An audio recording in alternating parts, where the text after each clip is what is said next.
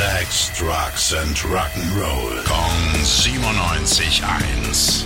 Rock News. Seit 2013 war er Drummer bei Slipknot und jetzt ist es damit vorbei. Nach über zehn Jahren hat die Band nämlich jetzt in einem Statement auf ihrer Website verkündet, dass der Platz hinter den Drums neu besetzt wird.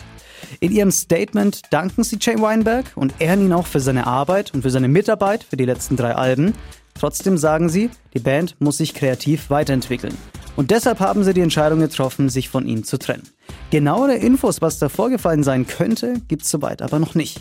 Wir wünschen natürlich an der Stelle trotzdem alles Gute weiterhin und auch viel Erfolg. Wir bleiben aber auch weiterhin gespannt auf den Nachfolger bei Slipknot. Rock News. Sex, Drugs and Rock'n'Roll. Kong 97.1. Frankens Classic Rocksender.